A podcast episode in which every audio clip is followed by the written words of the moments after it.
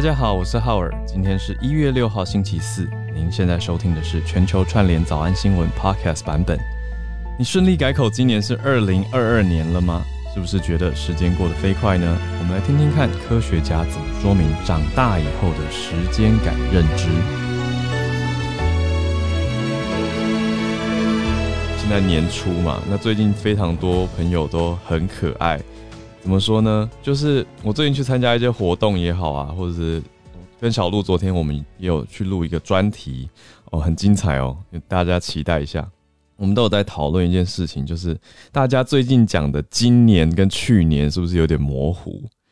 是不是很多人到现在还在用今年来讲二零二一年，然后再讲说什么今年三月的时候，其实讲的是去年三月的时候呢？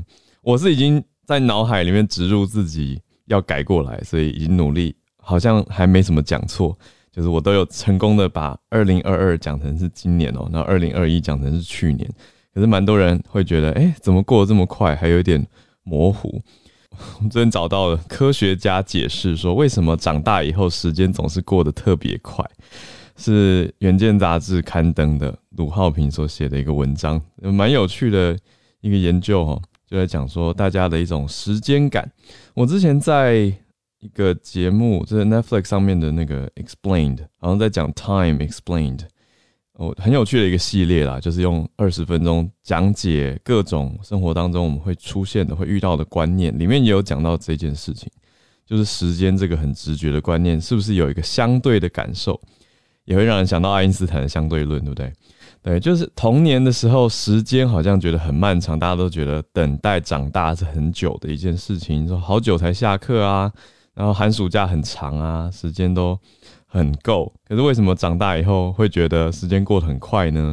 有神经科学家就说，这是在成长时期会觉得异时间异常的快速是人生很常见的体验，因为时间的感知是相对的。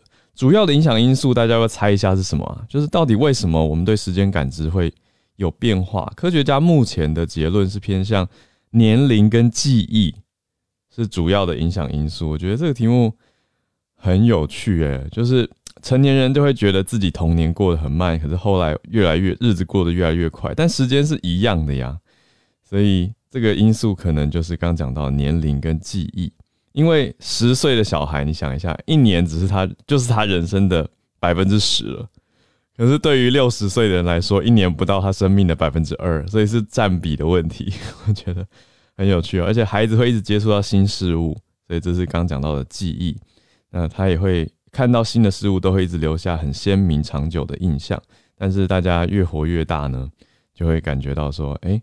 我们遇到一些难忘的事件，你会感觉时间过得比较长。可是如果日子过得很匆忙，就会感觉哎，时间过得很快，因为新事物变少了。所以我觉得我自己下了一个结论，就是我们要让自己一直接触新事物，你就会觉得时间比较比较多，时间过得比较漫长一点，因为会一直有新鲜的刺激。那会不会？年龄只是一个数字，那其实我们自己对自己的认知更加的有意义呢。我觉得也许在现在这个时代是这样子哦，所以大家一起来早安新闻，我觉得会是一个很好的刺激，让我们每天都接触新事物。好，所以这是一个有趣的社群题目，就是儿童跟大人对时间的感知是不一样的。对，那 我觉得另外一个有趣的叫做 Holiday Paradox，就是假日悖论。就是时间特别在假日的时候过得特别特别的快啊。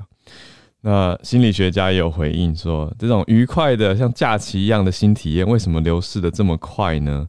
因为你事后回想，会觉得它持续的时间好像比实际经历的长，有吗？我总觉得为什么都倏忽即逝的感觉哦。可是他他是说，这种美好新奇的体验会在脑海中一直持续跟放大，这样我就可以理解了，就是一些特别特别的经历。你会一直有办法去回味啊，回想，所以要让自己有一些创造新颖的体验来吸引自己的大脑。那结论蛮好的。好，那我们来整理一下今天选到的几则重点题目哦。我们第一则会先从立陶宛开始讲起。其实一直有在社群网络上的朋友应该也都关注到了，立陶宛的总统呢，虽然立陶宛之前有非常多挺你说挺台的事情。这个是一日数变哦。怎么说呢？我一边在讲这个，马上又有更新。好，我来整理一下。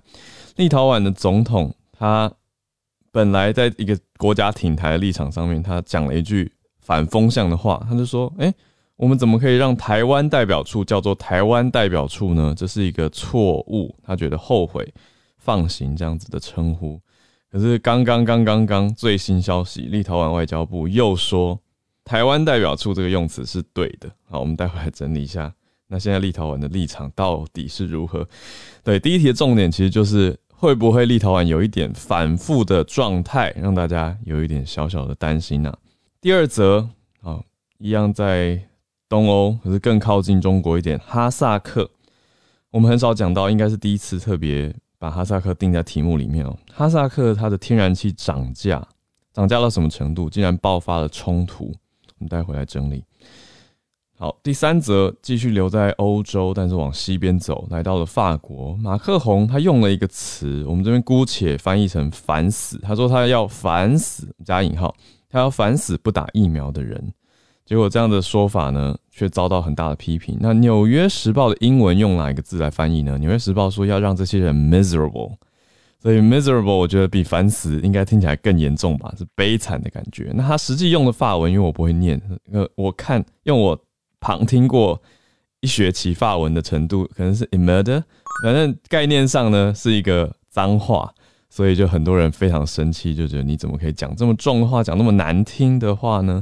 那让不打疫苗的人烦死，到底是什么意思呢？我们待会来整理。最后来到天主教的教廷。教宗讲了一个，嗯，有点让大家会呜眼睛瞪大看他，是你确定吗？你就这样讲，真的这样讲了吗？的一个说法。他说，养宠物来替代小孩的人有一点自私，他用的是有点自私。好，那我们待会来了解一下详情哦。那标题我我们这样我这样下啦，我觉得也是打了一个问号，因为我这样写等于只有一半嘛，那所以一定要讲清楚一点。哦，所以实际上他是说用养小孩，哎，养 养宠物代替小孩这个说法，我觉得说法本身就有很多讨论的空间跟想法。嗯，就是养宠物一定是代替小孩吗？我觉得这是我第一时间的想法。我家养猫也不是要代替小孩，对，所以我们待会可以来聊一聊这个。我觉得有很多延伸跟很多可以讨论的空间。好，所以今天的几题呢很精彩也很广哦，那刺激一下大家的大脑，让 我们大脑长保年轻。来，那就一起来度过这个早安新闻的时间。第一题就先讲起了立陶宛的总统。就我们在早安新闻讲过，这个国旗黄绿红的立陶宛呢，在去年的连续好几个月来，其实对台湾相挺嘛，而且它更呈现的态势是一种不畏中国强权，而且呢，中国你要制裁我贸易，你就来啊，这样子的态度。那放行了台湾代表处这样子在欧洲非常非常呃大胆的一个名称哦。可是呢，现在却，呃，应该说到一月四号，也就是前两天呢，立陶宛的媒体还有彭博社 （Bloomberg） 就报道到，立陶宛的总统叫做塔纳斯瑙塞达。那这位瑙塞达总统呢，他提到说，立陶宛政府决定允许台湾用这个岛的名义来开设代表处是一个错误，因为这样卷进了一场颠覆波罗的海国家跟中国关系的争议哦。好。这个说法一出来，当然大家就炸裂了，想说，哎，怎么会这么反复？那之前让让让台湾代表处成立是什么意思？还有开开心心的，你说挂牌啊，还有开幕啊，还有很多很多的活动。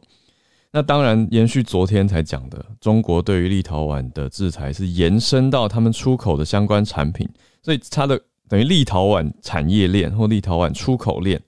都连带的受到制裁，那当然会影响很大。那有听友马上补充，他们家的产品可能就有用到立陶宛的零件，也会受到影响哦。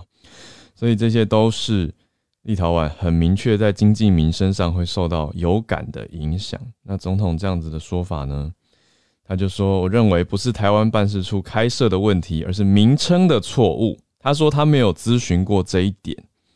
嗯，可是有长期关注立陶宛消息的朋友，其实就有蛮多。补充，我是看到在呃 Facebook 有一个双宝妈，有一个住在立陶宛的两个孩子的妈妈。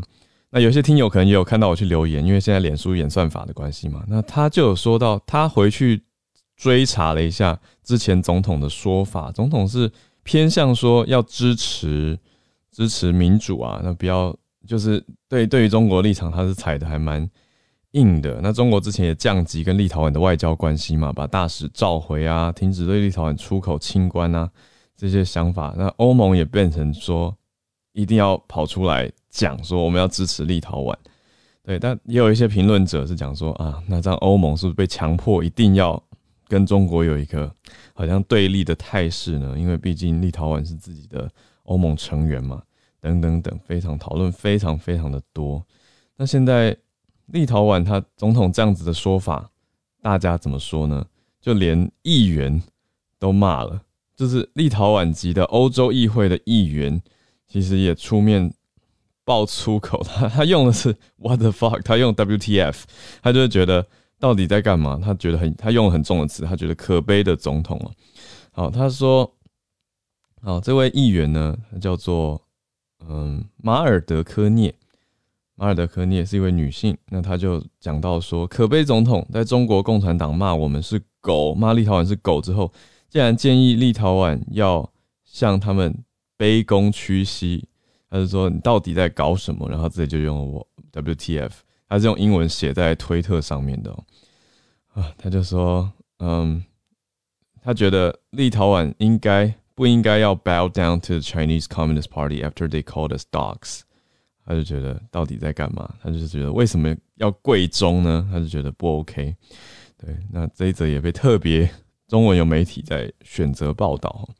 对啊，但呈现出来的其实就是一个大家会担忧他立场反复。那至于我们的外交部怎么回应呢？我们的外交部说不便评论，还是力挺的决心不变。因为这阵子大家也知道，台湾从立陶宛进了蛮多的酒类，兰姆酒嘛。那有在调酒或者关注爱喝酒的朋友，应该都知道这件事情。这边是不是要加上警语？好，就是。喝酒那个健康问题，大家自己自行评估。好，所以这边呢，外交部说不便回应啊，重申力挺立陶宛的立场。OK，所以目前整理是这样。可是根据刚刚听友传进来的消息呢，立陶宛的外交部似乎又有最新的回应了，我真的是追不完，所以就请大家帮忙再追一下哦。那可以到我们的早安新闻社团继续去关注一下，就看看。现在立陶宛的立场到底是如何？是不是总统他自己讲错话？那立陶宛的立陶的外外交部要赶快来补救呢？那外交上台湾代表处会不会被迫要改名呢？会不会变成台北代表处呢？希望不要啊，我们就继续看。好，那第二则来到刚刚说我们第一次定题在标题的哈萨克，哈萨克为什么会爆发一个严重的冲突？是因为天然气涨价了。天然气涨价，其实就严严重延伸很多。现在是全国紧急状态，越来越严重。那甚至白宫跟联合国都呼吁说，要克制一下这个情势，是什么样的情况呢？哦，因为现在大规模的抗议状态让哈萨克陷入了混乱嘛。所以过去大家对哈萨克，我不知道大家印象是什么，可是以周遭的邻国来看，他们眼中的哈萨克是一个天然资源非常丰富的邻居。哈萨克被大家看成是很稳定的中亚国家，那它当然也是前苏联共和国的成员哦的一部分，应该不能讲成员，更正一下，呃，前苏联共和国的一部分。那现在对对抗的是燃料价格飙涨，所以有蛮多的示威者就闯进了政府的建筑哦，这是几十年来哈萨克面临到最严重的一个。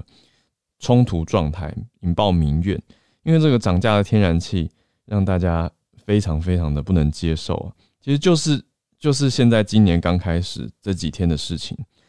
那现在紧急状态是什么什么样呢？就限制民众集会，还有宵禁，而且关闭通讯软体。这讲起来是非常非常激烈的措施哦，就是因为民怨现在太严重了。那大家在抗议的就是燃料费飙升，而且还持续的。在抗争当中很冲突，那警方呢是出动了催泪弹跟闪光弹来压制，那民众怎么回应呢？焚烧警车，非常非常的激烈。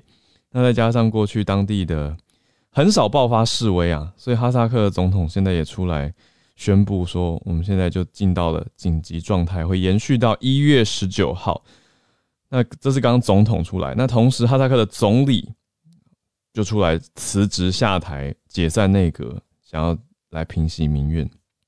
所以这个示威就是从今年的一月一号年初开始的一个石油小镇，这个地方叫做扎脑金啊。那扎脑金这个地方，政府就宣布说，液化天然气 LPG 的价格会上升，从每一升的六十呃六十哈萨克币，就是台币大概三点八一块，涨到一百二哈萨克币，就是 double 的意思，那直接涨到七点六二块。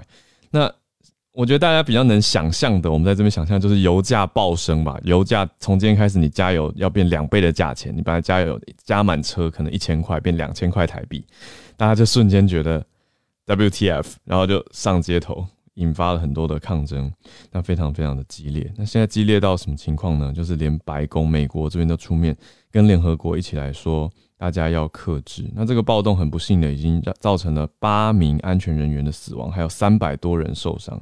这是根据俄国卫星通讯社 Sputnik 的报道。那当局就一边呼吁说冷静，那一边把网络跟手机通讯切掉了。因为现在大家知道吗？像现在这个年代，二零二二年的通的抗议绝对是很仰赖通讯软体的。所以他现在这样子切掉呢，那哈萨克的情况非常非常的危急，大家真的是多多注意。如果你有有机会取到哈萨克，或者是身边朋友。有要经过的话，大家特别注意哦。对，那从莫斯科去哈萨克的航班很多架也都取消或者是误点了，所以让大家了解一下，就是现在蛮激烈的哈萨克现况。好的，我们继续，如同刚讲的，镜头保持在欧洲，但是我们往西边去哦。法国的马克宏，法国总统，他前两天在接受《巴黎日报》的时候提出了一个警告，他就说：“我要让一般。”没有打疫苗的人生活越来越困难。他说：“我会烦死他们。”那不同的媒体有不同的翻译方法。有人说 “pissed off”，就是让他们很烦很烦，让他们生气。可是我觉得他他主要因为毕竟是法文，他那个法文是 “immurder”，应该是这样念吧，“immurder”，对，或者 “immurder”，就是烦死。但是他。很多人觉得是脏话，就很难听，就对了。那怎么反法呢？他说，一月十五号开始，没有打疫苗的人不能去餐厅，不能买杯咖啡，也不能去剧院，也不能去看电影。所以直接是用禁止这些。当然，所谓反死，并不是要，并没有更强硬的，比如说，呃，拘拘留、拘禁啊，或者是其他的更强硬手段。那也不是说罚款等等。但是呢，他的做法就是比较偏向是限制性了，只是现在。我觉得是一个说法给大家的观感问题，就是他用了这个比较偏向脏话的字，那很多人就觉得你怎么可以说要烦死这些人呢？让这些人非常的麻烦，或者非常的不爽，或者日子日子不好过。啊，像《纽约时报》翻成 miserable 那的这种不好过，大概就是这个意思吧。那要怎么用？就是十五号开始，很快哦。那所谓的疫苗通行证会取代掉目前的健康通行证。之后，在欧洲，法国，我们讲法国，他会用这个 vaccine pass 来取代 health pass，所以新制要上路了。那就意思是更严格，所以到时候呢，只有完全接种疫苗的人，目前讲的是两剂啦，那你才可以进到酒吧、咖啡厅、餐厅、电影院、剧院、健身房、休闲地方、长途火车、飞机这些室内比较有封闭的空间。好，这是法国新的。政策那呈现出来的呢？我想蛮多住在欧洲的朋友，其实之前都有时不时的发一些消息给我，就听到我们在讲欧洲疫情嘛。那他们都很诚实的表达自己的想法，就是觉得政府虽然说有在做这样的措施，但是他们还是很不能理解。当然，现在现在据各位听友的回报，很多地方戴口罩的风气有比较回升一些了，因为大家看到疫情真的是变严重嘛，Omicron 的传染力真的是很强，所以大家也会怕，那戴口罩的情况就比较改善了一点点。但是很多人会觉得说，那你还是让大家去这么挤的地方，那不是概念还是很像吗？所以有一些人其实觉得你这样子，嗯。是不是不够激烈？那现在总统出来讲这个话呢？有一些人就觉得太激烈了，所以真的是不好做哈。但总之，一月十五号开始，法国这边要有完整的施打过疫苗，才能去到刚刚上述的这些地方。对，那马克龙，我相信他这个用词也是有用心良苦了。他是说，因为法国已经有近九成的合格人口接种疫苗，意思就是符合资格者已经九成都打了，所以他说只有极少数就是能打但还不打的，就是剩下一成，所以他想要减少这些人。那他的方法就是用这种你说比较消极式的抵制。来让他们说啊，真的太不方便了，好了，去打疫苗这种方法。但我觉得是那个说法被大家批评，但是政策呢，好啦，看似是有在往前推进的。今天的最后一大题选到的是教宗，他呼吁大家勇于生儿育女，那认为说用宠物来替代小孩或取代小孩是有一点自私的。天主教教宗方济各 Pope Francis，他就说大家应该要勇于生孩子啊。那他用了，我觉得他也很小心。他说有些自私，对。那这个说法是不是会让很多人觉得呃本接受呢？那他的用词，我觉得一定要公正报道。他用词是说，在宠物在社会里面有时候取代了孩子的位置，所以他用词是相对委婉，他并没有直直接。讲的很很重的，就是说你这样就是不 OK，或者就是不好。那他是说有一点自私，就是有一些人不想要生小孩，有点自私，有好几只猫狗取代了小孩的位置。大家可能觉得很好笑，但现实就是如此。这是他的实际说法。他说这样不止拒绝了为人父母也的机会，也贬低了自我，夺走我们的人性。好，那这个后面讲的的确是还是比较重一些些。他说：“如果丧失为人父母的丰富体验，文明会老化，然后失去人性，国家也会受害。”就讲到这个，他的重点啦，我觉得还是拉回到他说：“不要害怕生小孩。”他说：“养儿育女有风险，但不生孩子、不当父母的风险更大。”如果如果这讲的好像孩子跟宠物只能二选一一样，我我看到了非常多家其实也是还是难道我抽样偏误吗？就是有小孩也有宠物。过得很开心啊，那那是因为他们很喜欢这样子的生活样态，身边的朋友那就就很可爱啊，而且我自己很喜欢看到，在你说不管是 TikTok 或者是任何的社群媒体上面，宠物跟小孩和平共处，而且甚至有一种互相照顾的情谊。我觉得如果有孩子的话，家里有宠物，当然你说很辛苦啦，等于照顾非常多呃小动物这样子的概念，但是我觉得也可以让孩子学习一些嗯生命。生命教育方面的议题，就是比如说怎么照顾比自己弱小的生命，或者是跟自己不一样的平等的尊重对待跟自己不一样的生命哦。那还有宠物走的时候，这是一种面对不同生命的态度。对啊，所以我觉得应该是可以并存的选项，而不是一个 either or 的二选一。但是我我当然能够理解教宗意思，他意思是说很多人会。讲法上觉得，哎呦，有猫咪或者有狗狗就不用孩子了，那但就真的符合他讲的替代或取代了嘛？好，那大家自己感受如何，就让大家知道。因为教宗讲出来的话，当然影响力是很大的。天主教徒这么的多，那我也印象很深刻，是之前的教宗讲到关于性取向的议题，他就有说，Who am I to judge？就他意思是，这要留给天主来判断，而不是留给让人来评判嘛。那句话就非常有名。那他现在这个新说法，我想也是会影响到非常非常非常多人的。好，那延续这一题呢，看到一个有趣的消息：西班牙关于宠物的监护权有规定。诶，西班牙新法令呢，说到夫妻如果离婚的话，宠物要归谁？这个在西班牙的新法当中是有监护权要求要分享的。在一月五号新生效的西班牙法令里面，第一次认定的宠物是有生命的情感生物。而不只是物品，所以呢，在若干的情况下，离婚的夫妻应该要分享对于猫狗这些宠物的监护权，就像是对孩子一样。法新社有报道，报道到说，西班牙执政的社会劳工党，还有左翼的联合政府盟友，他，这个党的名字很可爱，叫做“我们可以党”啊，就是我们可以，好，Podemos，好，他草拟了一个法律，所以就是讲到这个新法，那已经生效了嘛，就说。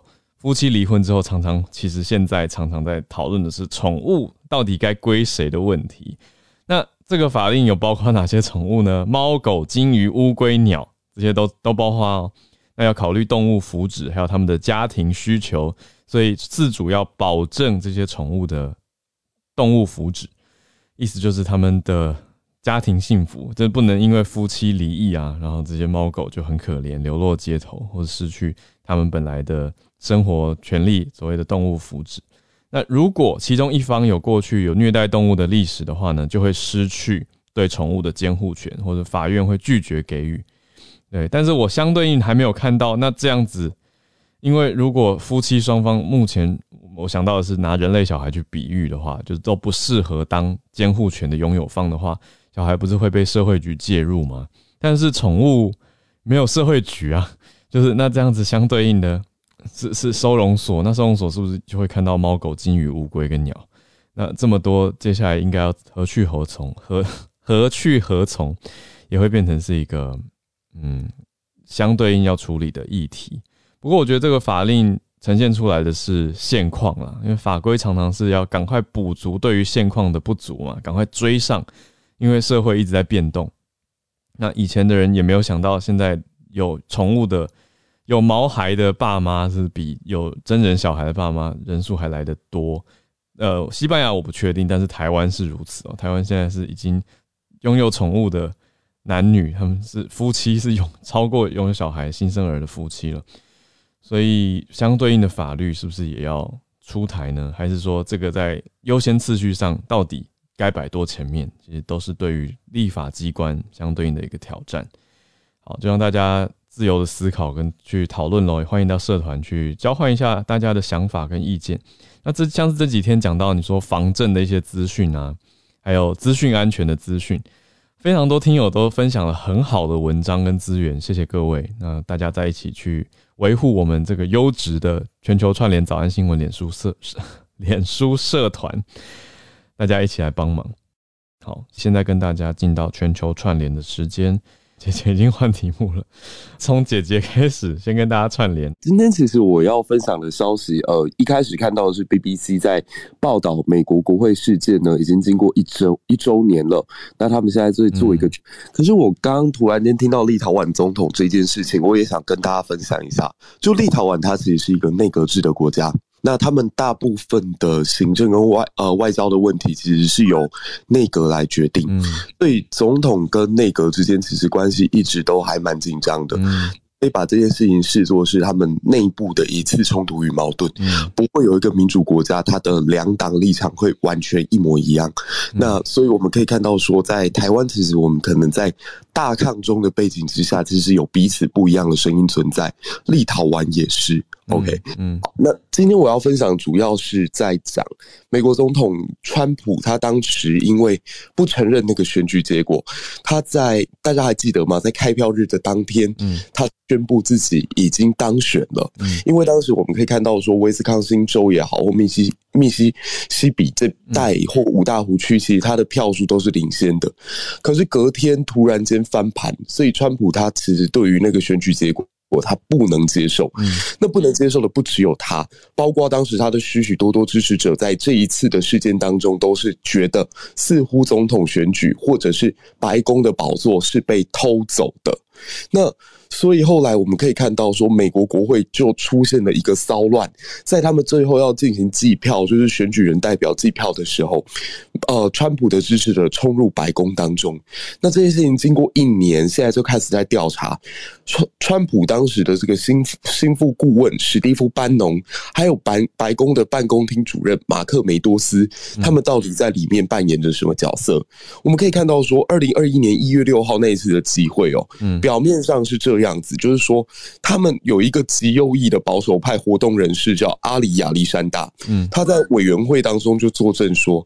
他在当时是有跟白宫的国会议员们，还有白宫这些重要幕僚们彼此是有过接触的，但这个说法其实到目前为止没有实质的证据可以公开，所以我们就姑且一听。但总而言之，白宫在这里可能必须要负起一定程度的责任。嗯，那第二点就是说，政府跟川普自己的圈子里面有没有人基于某种原因相信有一天迟早会有暴力事件呢？就因为川普其实他从选举的过程当中，他是采取。一个比较民粹式，或者是比较让人民会激昂的这种选举方法。对，那其实大家都很害怕，就是说你用这种煽动性的方式，会不会迟早有一天会出事？这样，所以大家也在调查说，在当时啊，班农这些人，这些所谓川普的大军师，有没有先提醒他？结果我们看到的是一月五号，班农在威拉德酒店录制的一个 podcast 节目当中说。一场革命即将到来，明天会翻天覆地。什么意思？就是说，这群人他可能遇见有事情要出现了，可他们不是阻止，他们不是踩刹车，而是把这个油门往下压。嗯，对，所以，我我觉得这件事情其实让人看了还蛮觉得可怕的，就是说当。现在总统身边，他围绕一群比较激进的幕僚的时候，甚至连当时川普的小儿子都看不下去，都觉得说必须要有人出来负责。嗯，但梅多斯跟班农其实态度上还是在劝川普继续再努力一点，所以最终就酿成了一月六号国会被攻击的这个令人觉得非常炫的事件。对，这就是大概我今天想要跟大家分享的。嗯，谢谢 Howard。嗯，谢谢姐姐。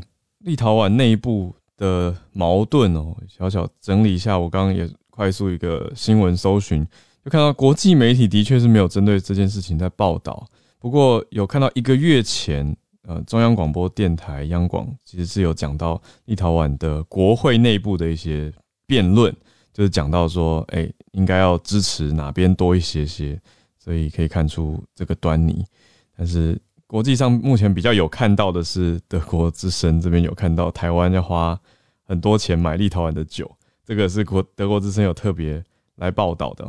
那讲到说有一个 two hundred million Lithuania investment fund 一个立陶宛投资基金，好，对，两百 million 就是两亿嘛，对，所以这些反而是有国际上注意到的。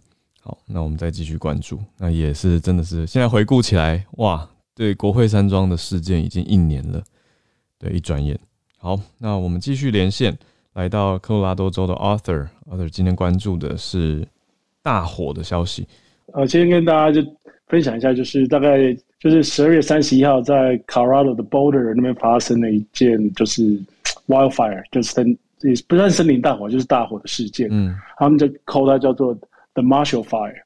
那这个 fire 呢，大概摧毁了九百多个房屋，大概有三万五千人要被迫离开这个地区。嗯，那现在就是大现在大家正在调查这个到底是什么原因发生这场大火，那就连连到了就是说是连到一个特殊的一个基督教教派叫做的 Twelve Tribes，十二部落。那他们的是好有目击者说是从他们所拥有的那个 property 上面的房屋开始起火燃烧以后，然后因为天气干燥，它整个就一路就延烧下去，这样。那我就看了一下，他说这个 Twelve Tribe 它是一个基督教的支派，然后是在一九七零年在田纳西州的 Chattanooga 的一个从一个青年的圣经学习小组开始。那它发展呢，现在就发展到北美、南美、欧洲、澳大利亚都有。嗯，那他们基本上在 Colorado Boulder 是其中的点之一。那他们的特点就是他们很相信就是分享。嗯，是一个很重要的一个他们的中心，所以他们会呃成员都会会合组组成一个，比方说餐厅啊，一个嗯企业，然后这样子，然后人在里面工作，然后分享里面的成果，这样。嗯，那这个东西就是变说他们在卡拉卡拉来讲，就是说他的你他呃这边你可以看到男性的特征，就是他要蓄长须，而且头发要扎在。扎在那个要扎马马尾辫就对了。嗯，那这样就是因为我因为我本身是基督徒，所以我从我从来没有听过这个教派，嗯，所以我才稍微去看了一下。那本来人家的认为是说，是不是因为是有没有像这种传输电力的那种电线造成呃走火到造成这个火灾？可是现在看起来好像也那个可能性被排除了。嗯，那所以他们现在就还在调查，因为这个大概是卡罗拉史上嗯。前几大的火灾啊，所以这个对那因为我住在卡拉的，所以我很多朋友在台湾就会打电话或是 email 来问说，哎，到底是不是在我们这边啊？是呃有没状发生什么状况？这样。那所以说跟这个教派的关系是说，大火是从他们这边他的 property，因为他们他们就是这个教派，然后他会在美国，他他们会集资会买一些 property，嗯，然后然后他们基本上有些网站就是说，对传统基督教来讲，视他们为有点像讲异端，可能比较或邪教，不知道会不会太过分哦。就是他们的行为跟就是跟传统基督教比较是比较不太一样的。嗯，所以他们才把它提出来说，本来也没什么，就是又看到这个标题，我才觉得，哎，还有这样一个教派，然后他们的特点是什么样子？嗯，这样子，嗯嗯嗯嗯，谢谢，那就跟大家分享一下，谢谢。对，所以大火情况有控制住吗？这个是大家更关注。大火现在应该控制，稍微控制住，因为大火过完没几天就下大雪，隔天吧，隔天隔天就下大雪，结果就大雪就覆盖，就把那个火大概就覆盖掉。可是因为大雪，那雪还没有退，所以你要去找到底是什么起火的原因，你还没有办法。嗯嗯嗯。所以现在就在才在猜出到底是为什么会起这场大火，这样九百多间房屋，三万五千人是。这是蛮对啊，我看那个视频也是蛮可怕的。嗯嗯，谢谢啊，对，持续调查。好，那我们再连线来到北加州的 Charles 老师，今天跟大家分享一下这个 RCEP，就是区域全面经济伙伴关系协定，在五天前，就是今年的一月一号正式展开了。那我想这个这个好像之前节目有稍微提过一下。那这个 RCEP 这个经济体跟人口。就都是全世界最大的这个区域贸易协定啊，都是占全世界的，不管是 GDP 啊，就是或是人口，都是大概占三三成左右。那 RCEP 包括这个十五个会员国，那十五个会员国就是以东南亚国协，就是呃 ASEAN 这十个国家，再加上北边的中国、呃日本、南韩，然后南边的澳洲和纽西兰。大家如果想象这个亚洲地图画一个圈圈，从把所有东亚的国家圈起来，一直从中国。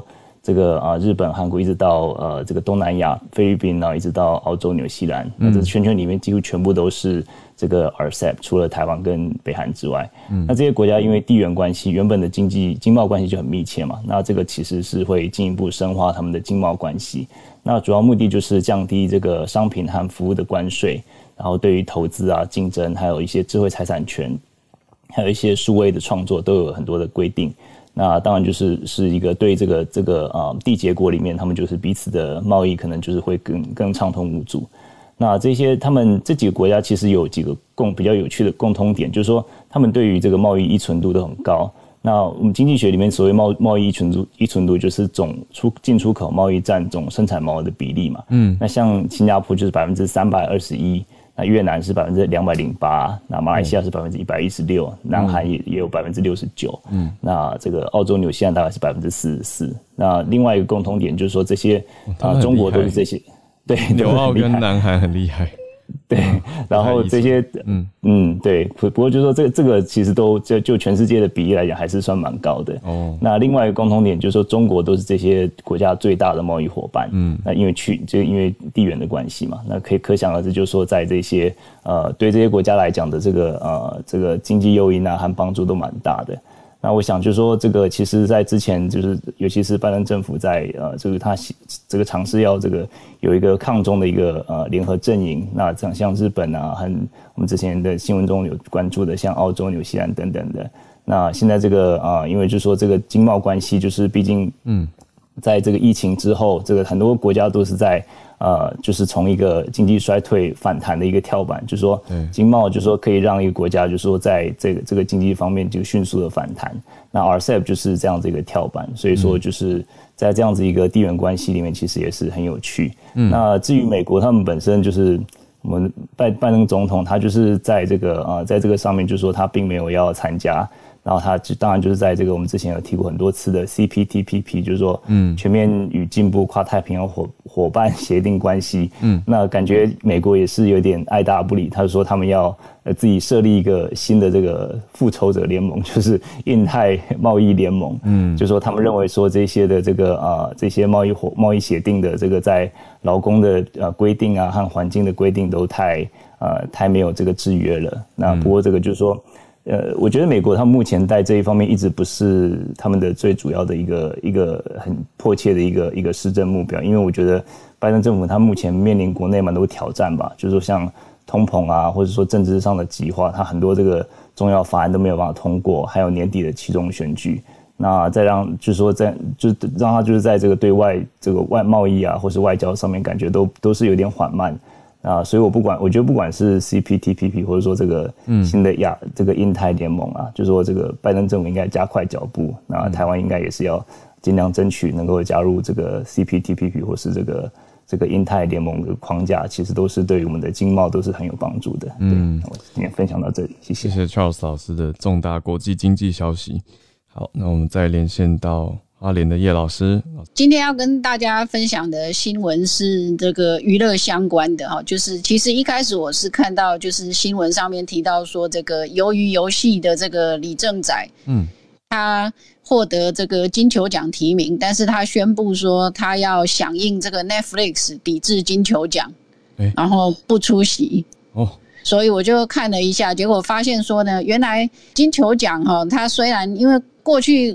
一向都被认为说金球奖其实是可以说是奥斯卡的这个风向球，就是得了金球奖的大概得这个奥斯卡的机会就很大。嗯，然后它是由所谓的好莱坞外国记者协会举办，嗯，有九十个来自全球五十五个国家的电影记者组成评审团队。嗯，那本来看到这样会觉得说应该。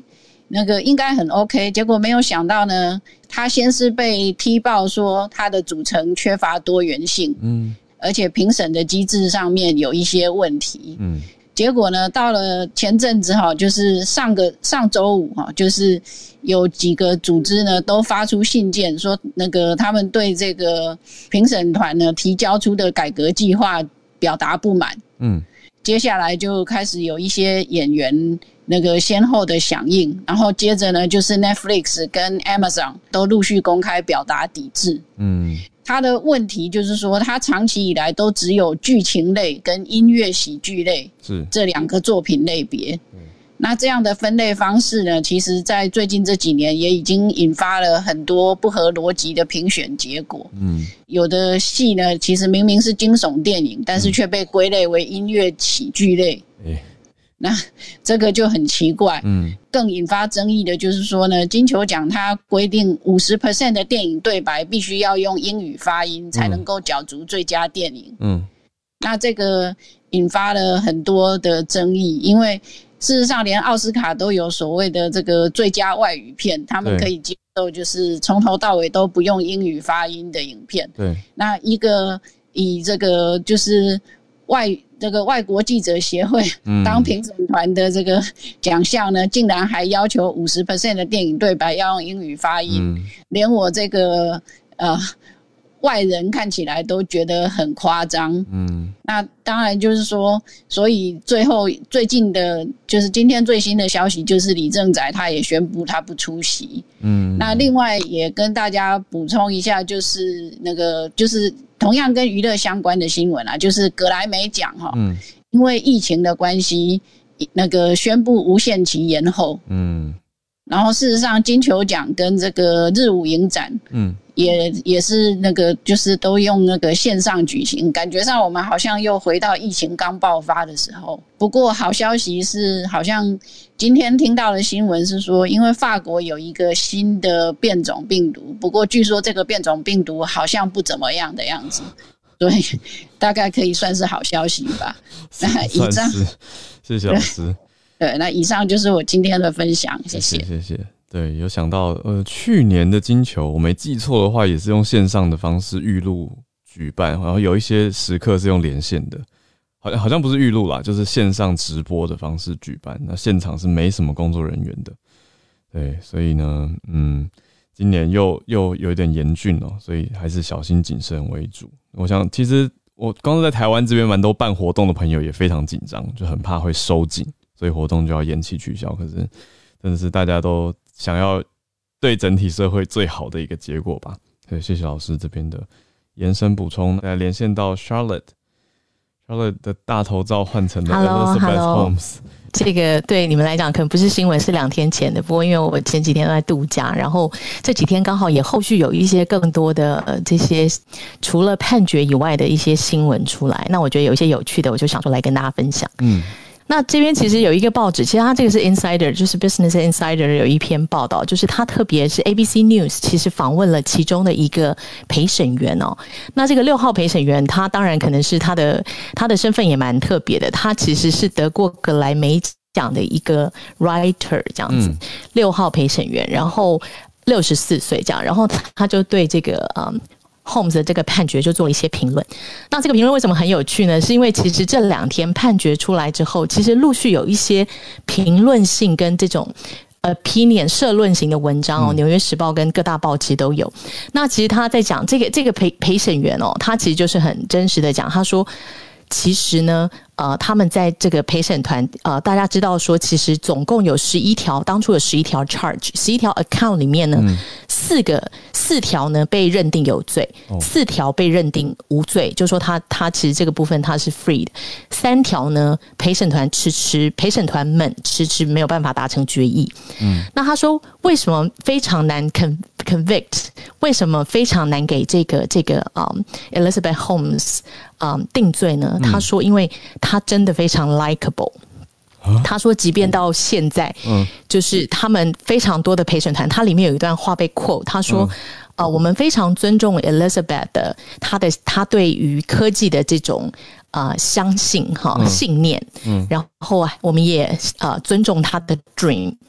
哦，他现在仍然相信这个，然后我们也依然相信他仍然相信。嗯，那所以现在。但同样的，他说在这样的情况下，他们还是把这四项定罪，因为这个呃四项是关于 fraud，然后四项是关于 patient。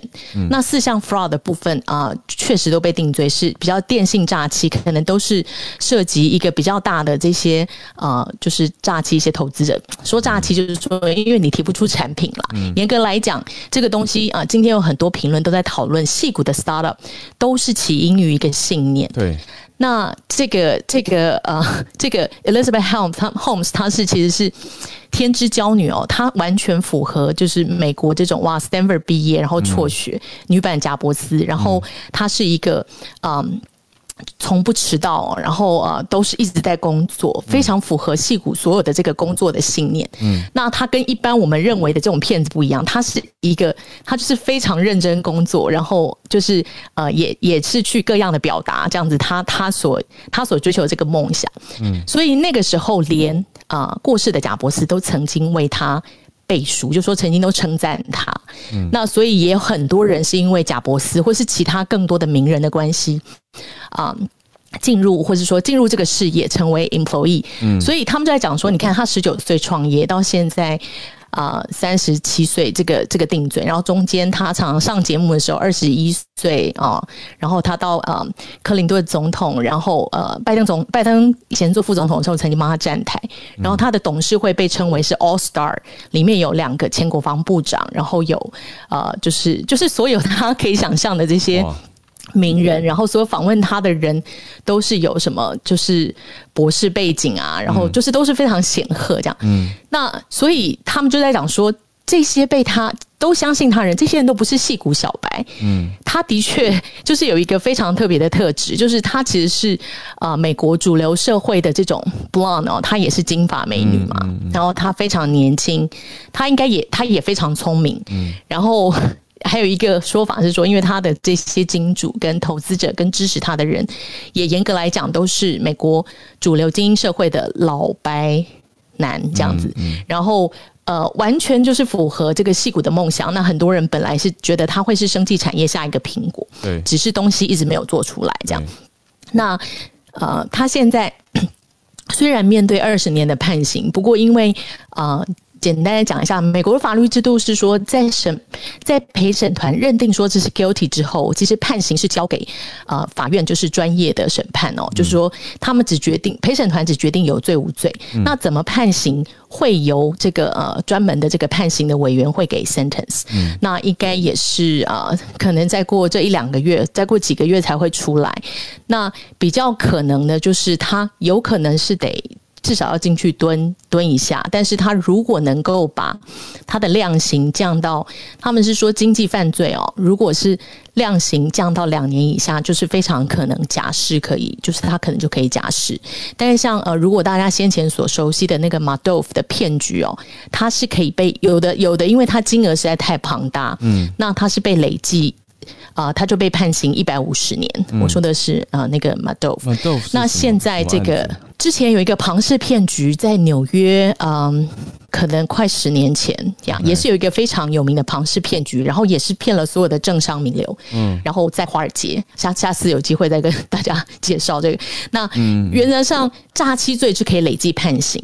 那现在四项罪名，每一项最高可以二十年，也就是说，它最重当然就是也可以判一个，就是 nominal 是八十年或什么，然后最后再看你假释条件。那或者是说，如果不依据这个金额或做这些累计的话，那可能就会考量他其他的呃特殊性这样。那我只是觉得说，呃，这个哦，然后这个《纽约时报》的这个社论非常非常啊的有趣，大家可以，我觉得大家可以去看一下，如果有机会的话，他其实在他拿这个嗯 Elizabeth Holmes 跟那个大亨小小传的 Gatsby 啊做比较。那他说，Gatsby 的时间表就是下午五点到六点练习口才、仪态以及如何做到泰然自若。自若。嗯。晚间七点到九点研究必要的发明，这样。嗯。然后他们其实对他生活的 manner，他们其实就说这个不是我们平常一般会见到的骗子，他是一个非常 discipline。嗯。然后他。他也真实，好像一个梦想，所以即便是陪审员都说非常啊，非常非常难给他定罪。但是同样，最后他的问题就是说，戏骨实在给了我们大家太多的梦想哦。那他们的承诺永远都太过美好，我们简直欲罢不能哦。现在戏骨的这个啊各大科技公司，然后他说长生不老、加密货币、飞行汽车、火星。数字和谐以及无与伦比的财富哦，嗯，那这就是 对啊，就是正如费兹简那个 Gerard 写的，我们将永远沉迷于一年年在我们眼前渐渐远去的极乐未来，这样，嗯呀，那我觉得这个评论还蛮蛮值得呀，大家可以读一读跟想一想。谢谢 Charlotte，有查到马多夫这个我要补的一个。事情哦，那简简单讲一下马多夫的案例是什么呢？大家说他叫做庞氏骗局之王 Bernard Madoff。那他当时的情况是累积重判坐牢八十年以上，可是因为法院的诉讼还没有决定量刑，所以交保中的被告没有被收押，而且出了庭以后还可以自由离开。那接下来的半年到好几年之间的上诉空间，还是有可能躲过。所以这个是现在有可能呃，Lizabeth Home 实际遇到的情况。我觉得这背后给大家思考是说，你真的真心相信一个理念，但是你做不出来，这样就是还要不要判你诈骗？就是说你不是预预谋诈骗。可是那当然这个问题没有那么单纯啦，因为这个案子是后来很多员工都出来说，公司平常在做的检测根本就不是创办人所声称的那样子的几滴血液的检测，所以指证莉莉嘛。那当然，你你当然可以继续坚持说，我还接受这个梦，我只是还没做出来而已。可是你难道一辈子继续这样子，然后做不出来吗？所以大家在纠结的是这个点。然后这么多的资金已经投入了，这么多人相信他，那本来所 promised 的跟最后 deliver 是不是完全不一样？我觉得这是一个很大的关键。我可以很快补补充一下那个，对不起，那个 Madoff 呃已经过世了，他其实啊在二零二一年。八十二岁就已经在监狱过世了呀。那好呀，Charles 老师可能要讲一些戏骨的黑暗内容没有没有，就就很快，就是呃，Bernie，哦，我觉得新闻通常是叫 Made of，啊，Bernie Made of，然后他是呃，这个叫庞氏骗局，就是它是一个对冲基金的一个金融机构，它就是以这个啊，就是给投资人的这个回馈都是以拿新加入的这些投资人的钱去。付给这个旧旧的投资人的回馈，让让大家觉得说，哎，这个我的这个回馈是高于这个一般呃市市场平均的，所以所以说，那这个呃，我觉得这个啊，Elizabeth Home 它的问题跟这个呃 Bernie Made 啊 Made of，就是说他们到底是什么时候知道说？It's not working，就说意思这个这个中间到底有什么问题？而且他们还是持续的呃在欺骗跟对投资人欺骗跟撒谎，所以说这个是呃主要的跟呃其他的一些嗯可能一些高科技啊，就他们只是说做不出来，然后说可能再试一下或者再试其他方式，嗯就可以做出来是不一样，还是有本质上一点点不同的。嗯嗯，对我我也补充一下下，我其实啊庞氏骗局的这个呃几个我有做过几个案件哦，在台湾那时候也做过。几个官司，那其实庞氏骗局的差别是，它比较像以前传统的所谓老鼠会，就是说它其实是以投资为名，所以它是拿拿新的钱给旧的人嘛，然后让你觉得说他获利很好，所以他是华尔街所谓刚刚就是 Charles 老师讲对冲基金也好，就是说甚至其实很多人都觉得华尔街的很多投资公司，严格来讲他们只是比较合法跟比较有规模的一种，也是可以算是一种就是你买希望嘛，也是一种投资，算不算骗局？这个大家可以想。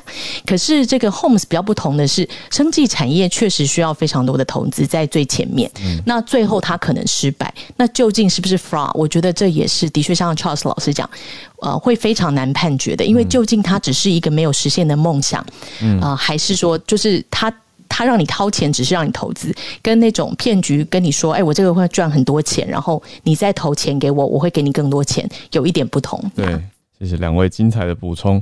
那我们再来连线到刚刚结束广播的孔医师，辛苦了。昨天深夜就又传出三例清洁工，嗯。嗯，现在所以总共这个桃园机场的群聚哈，已经到了八个人，八个人，七个清洁工，一个是计程车司机嘛哦。清洁工看起来初步，当然这跟的还没暗号啦，今天细节下午才会公布哈。那看起来好像是原本的框列哈，那去去看这些坐同一个交通车的人，嗯。那个名单有有漏掉一些人，他他就是原来不该坐那个车的人，可是后来，哎，结果他其实有坐，所以有一点延迟才抓到那些人去检查吼，所以就总之都是坐同一部车的人了吼。嗯，那所以可是后续意调当然还要抓，我觉得现在其实还是。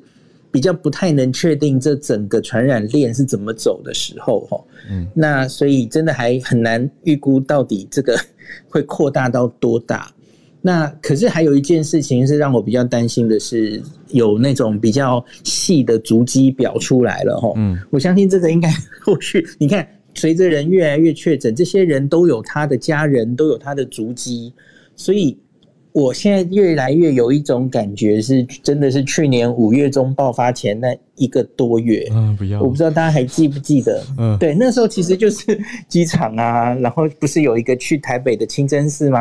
嗯，就是足迹东一个西一个，一张表一张表，然后大家都头昏眼花，对，很紧张，然后最后就爆了，就爆了，因为他就他就溜进来了。嗯，哦，就在这每一个足迹的铺路中，他就溜进来了。嗯，所以我觉得。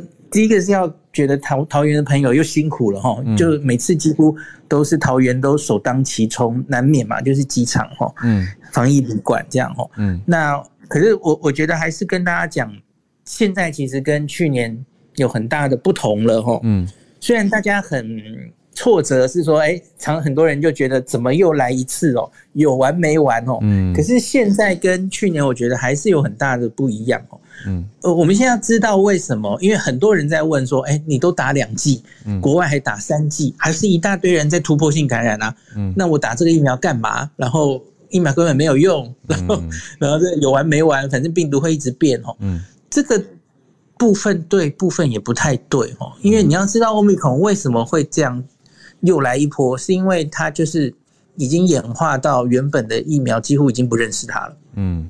他他免疫逃脱了嘛？吼，所以不管你前面是打两剂是自然感染，哇，没没办法了，你都会再受感染。好，可是不同的地方是什么呢？我们现在看到，你还是有对住院的保护力的，吼。嗯，你打两剂大概有七十二 percent 的保护力，这还在的，而且这是维持至少半年的保护力哦。嗯，那打三剂下去之后，英国初步看到那个。对于防住院的保护率可以到八十八 percent，嗯，所以打那两剂不是白费，那继续打加强针，我觉得应该也是有必要的哦，嗯，那当然你一定会很想说，哎，我可以等这个所谓的。次世代疫苗出来，我再去打吗？嗯，因为学理上、理论上是这样嘛。针对欧米孔去做一个疫苗，它效果应该才会是最好的嘛。吼，嗯，就是呃，综合抗体又高，保护力也可以比较持久。嗯，可是问题是我们等得到吗？我不知道，因为就算最快的 mRNA 疫苗，嗯，它可能也要三四月以后了。哈，嗯，那你更别提还要量产，量产起来。然后欧美国家先抢过一波哦，他他们都会先抢打嘛哦，那真的来到台湾，虽然我们有两千万的莫德纳次世代疫苗，我们真的拿到的时候，我不知道是什么时候。那接下来的本土疫情不知道怎么变化哦。那现在已经要作战了，看起来已经要了嘛，他已经蠢蠢欲动了。那在世界上很多国家，也许这不是你愿不愿意的问题哦。嗯，在这个新的疫苗出来之前，Omicron 已经会传一大波了。那多半人其实最后打到的不是次世代疫苗，是 Omicron 疫苗这样子哦。就你不愿意，大概也事情会这样发生哦。嗯，那我我想跟大家讲的是，跟去年最不一样的事情就是，第一个，我们其实疫苗覆盖率两剂。呃，对不起，一剂八成，两剂六成，嗯，刚刚破了嘛，哦，所以我们已经有不错的防欧米孔的住院的保护力了，嗯，那另外是欧米孔本身也弱化了，哦，它的确现在不管从实验室，不好几个实验室已经发表类似的结果了，哈，像比方说最有名的就是香港那个中文大学。做的那个嘛，吼，它在上呼吸道的繁殖力是比 Delta 高，可是它在肺部反而比较差，吼。嗯，那其他实验室有各种做法，似乎也都做到类似的结果。嗯，还有就是英国跟南非的确看到，吼，哎，真的，你校正过自然感染或是打疫苗的因素之后，嗯，这个病毒的确好像有部分的弱化，没有错，哦。嗯。那所以我觉得你个人来说，真的不需要太过惊慌，你也不用看到美国那一百万例，嗯，就在那边惊吓哦。嗯，那个我觉得已经到了一个不应该只看确诊人数，嗯嗯嗯，然后来界定这个国家的疫情严不严峻的时候了哈。你你应该要去看重症的人数、住院的人数，还有死亡，死亡是最重要的。嗯，呃。医疗有没有崩溃？这其实才是现在控制疫情最重要的东西。嗯，那台湾我觉得是这样了吼。你也也很多人在问我说，我们不应该继续坚持零确诊啦？但他他一定会传进来啦。嗯，然后又是那套与病毒共存的调调哈。我我自己是这样这样觉得的哈。我我都知道这件事啊，可是问题是我们到底现在准备好期末考了没？因为现在是这样哦，期末考前忽然又改题目了，对吧？对，现在改考，忽然说要改改考别的章节。对你，你原来准备的东西，现在可能要重新思考一下。嗯，就说你原来只是在想，我两季也许八成就够了哦。很抱歉，现在题目变了。嗯，你可能部分的人需要打到第三季，我们要考虑第三季该怎么打，是不是脆弱族群跟？比较高风险族群还是对，我觉得最后答案可能是这样。那这些人不需要坚持到五个月才打第第三剂哈。那今天 ACIP 那个疫苗咨询委员会会开会，相信会有一个决定。我我现在听到的风声应该是大概会过了哈，只是是是哪一群人会提早施打？嗯，那我我个人猜测，可能边防人员是一定会，是他们现在其实是比甚至是比医护人员还危险的哦。那我猜一到三类，一第一类、第三类应该会。嗯，那六十岁以上高风险族群也许会考虑吧。嗯，我我不知道会不会了哈。嗯，那毕竟现在疫苗也多了哈。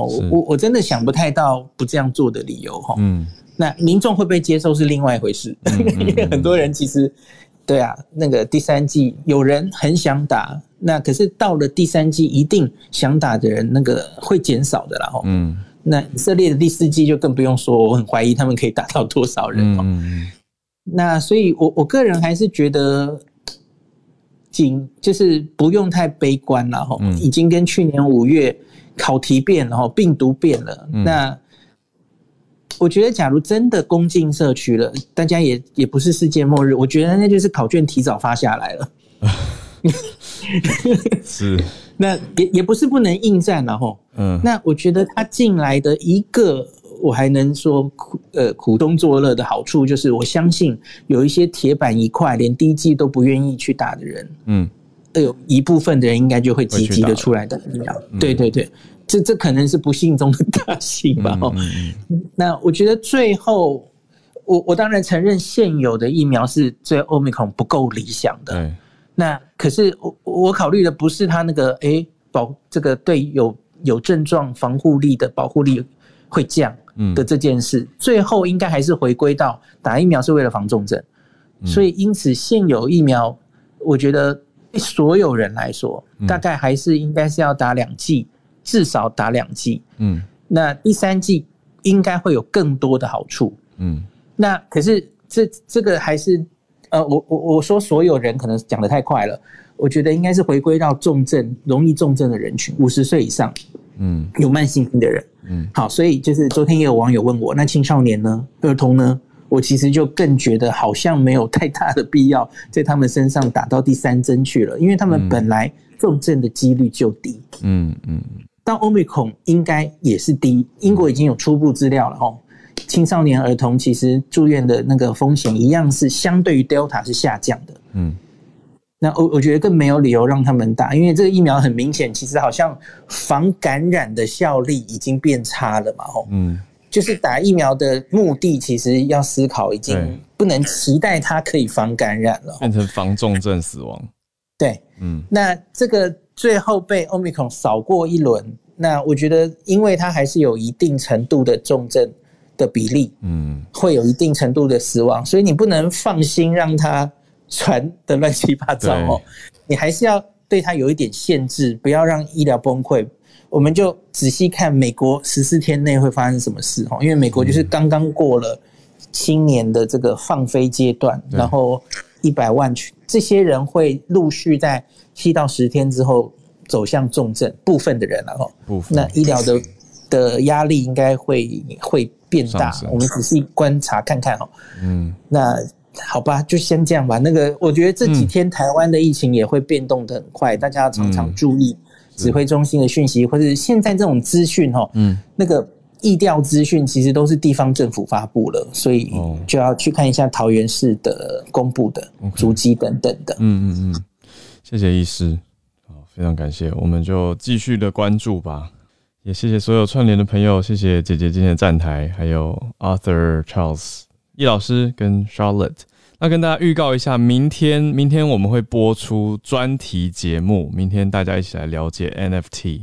那明天的形式就没有全球串联喽，但是欢迎大家继续在社团跟我们一起关注，不管是今天还有过去我们一路追踪的慢新闻，各种消息，大家都可以好好利用社团。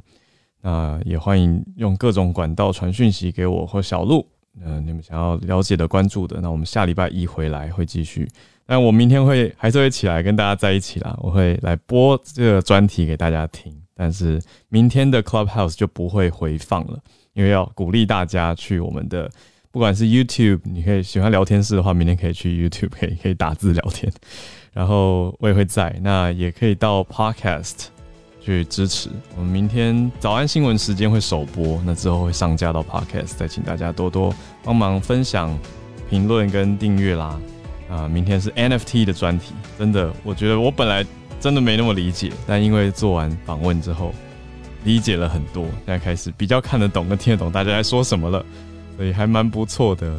那明天大家来听哦，明天一样早上八点跟大家用全球串联的时间，我们一起来串联新知识。那下礼拜一小鹿回来，我们会再继续跟大家直播串联，加上全球串联的时间，我们就明天早上还是相约空中见。明天见，拜拜。